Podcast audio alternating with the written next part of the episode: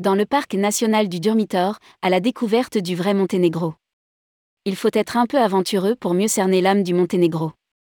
Connu pour son littoral spectaculaire et ses célèbres bouches de Kotor, le Monténégro affiche ailleurs un relief très montagneux. Au nord, dans le parc national du Durmitor et les régions plus isolées, à l'image de la Planina Pivska, les hauts sommets constituent le socle de l'âme nationale. Rédigé par Jean-François Rust le samedi 23 juillet 2022.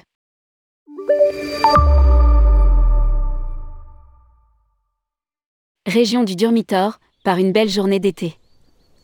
Nous sommes à 165 km de Kotor, soit à plus de 3 heures de route du hotspot du tourisme monténégrin.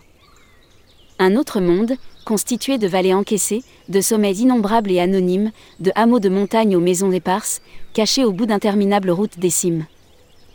Les altitudes ici ne sont guère extrêmes.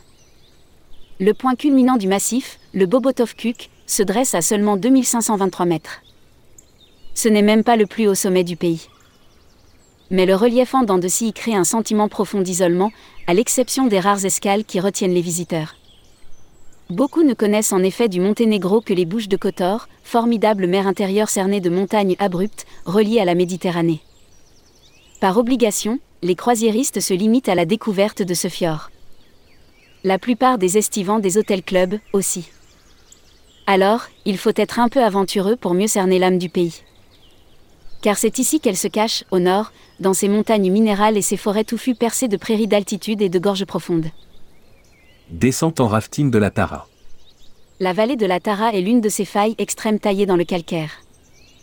L'arrêt sur le célèbre pont de Urvia Tara, point de convergence routier des gorges, est quasi obligatoire. Et cela pour une raison majeure. C'est ici qu'on trouve la majorité des prestataires proposant des descentes en rafting de la rivière, grand classique du Durmitor.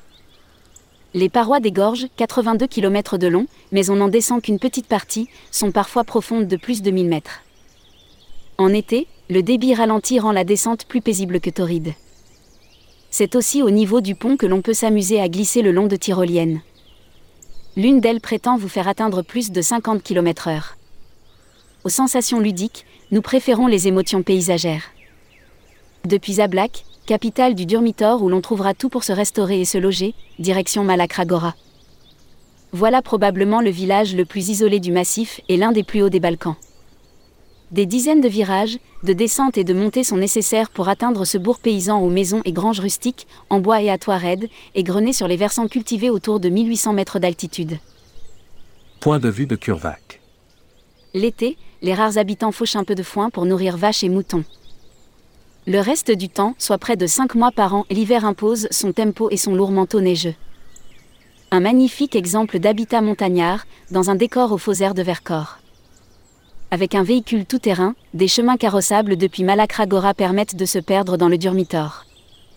On y croisera quelques bergers et leurs troupeaux et d'autres paysages accidentés, comme les gorges de la Usika, un affluent de la Tara. Retournons plutôt vers Zablak. Au passage, dernier coup d'œil aux gorges de la Tara.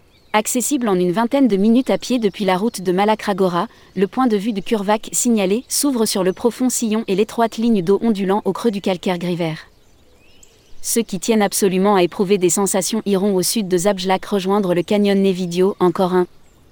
Moins, pour une séance de canyoning intense dans des vasques, cascades et toboggans naturels uniquement en été.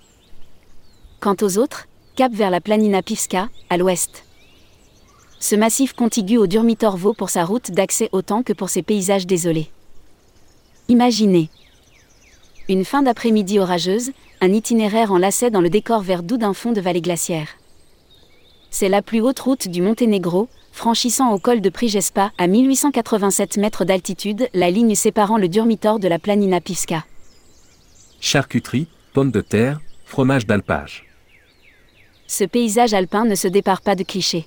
Le ciel noir d'avant la pluie, l'odeur humide du bitume, les prairies d'altitude broutées par des vaches placides, un résidu de lac glaciaire, de rares fermes d'été et leurs lopins de terre. Solitude absolue du décor, nature, si nature. De l'autre côté, c'est la longue et fastidieuse descente vers la vallée de la Piva. À Plusine, un barrage donne à la rivière une étrange couleur bleu lagon. Encore quelques kilomètres et il faudra faire halte. Justement, voilà un refuge, en contre-haut de la vallée. Enfin des hommes. si l'on veut bien reconnaître qu'en ces contrées d'altitude, l'habitant est parfois plus rare que l'animal.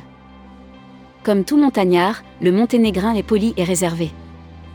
Il n'est pas curieux du touriste qui arrive chez lui mais c'est le rasséréné par un lit confortable et une table généreuse, charcuterie, pommes de terre, fromage d'alpage, vin du pays.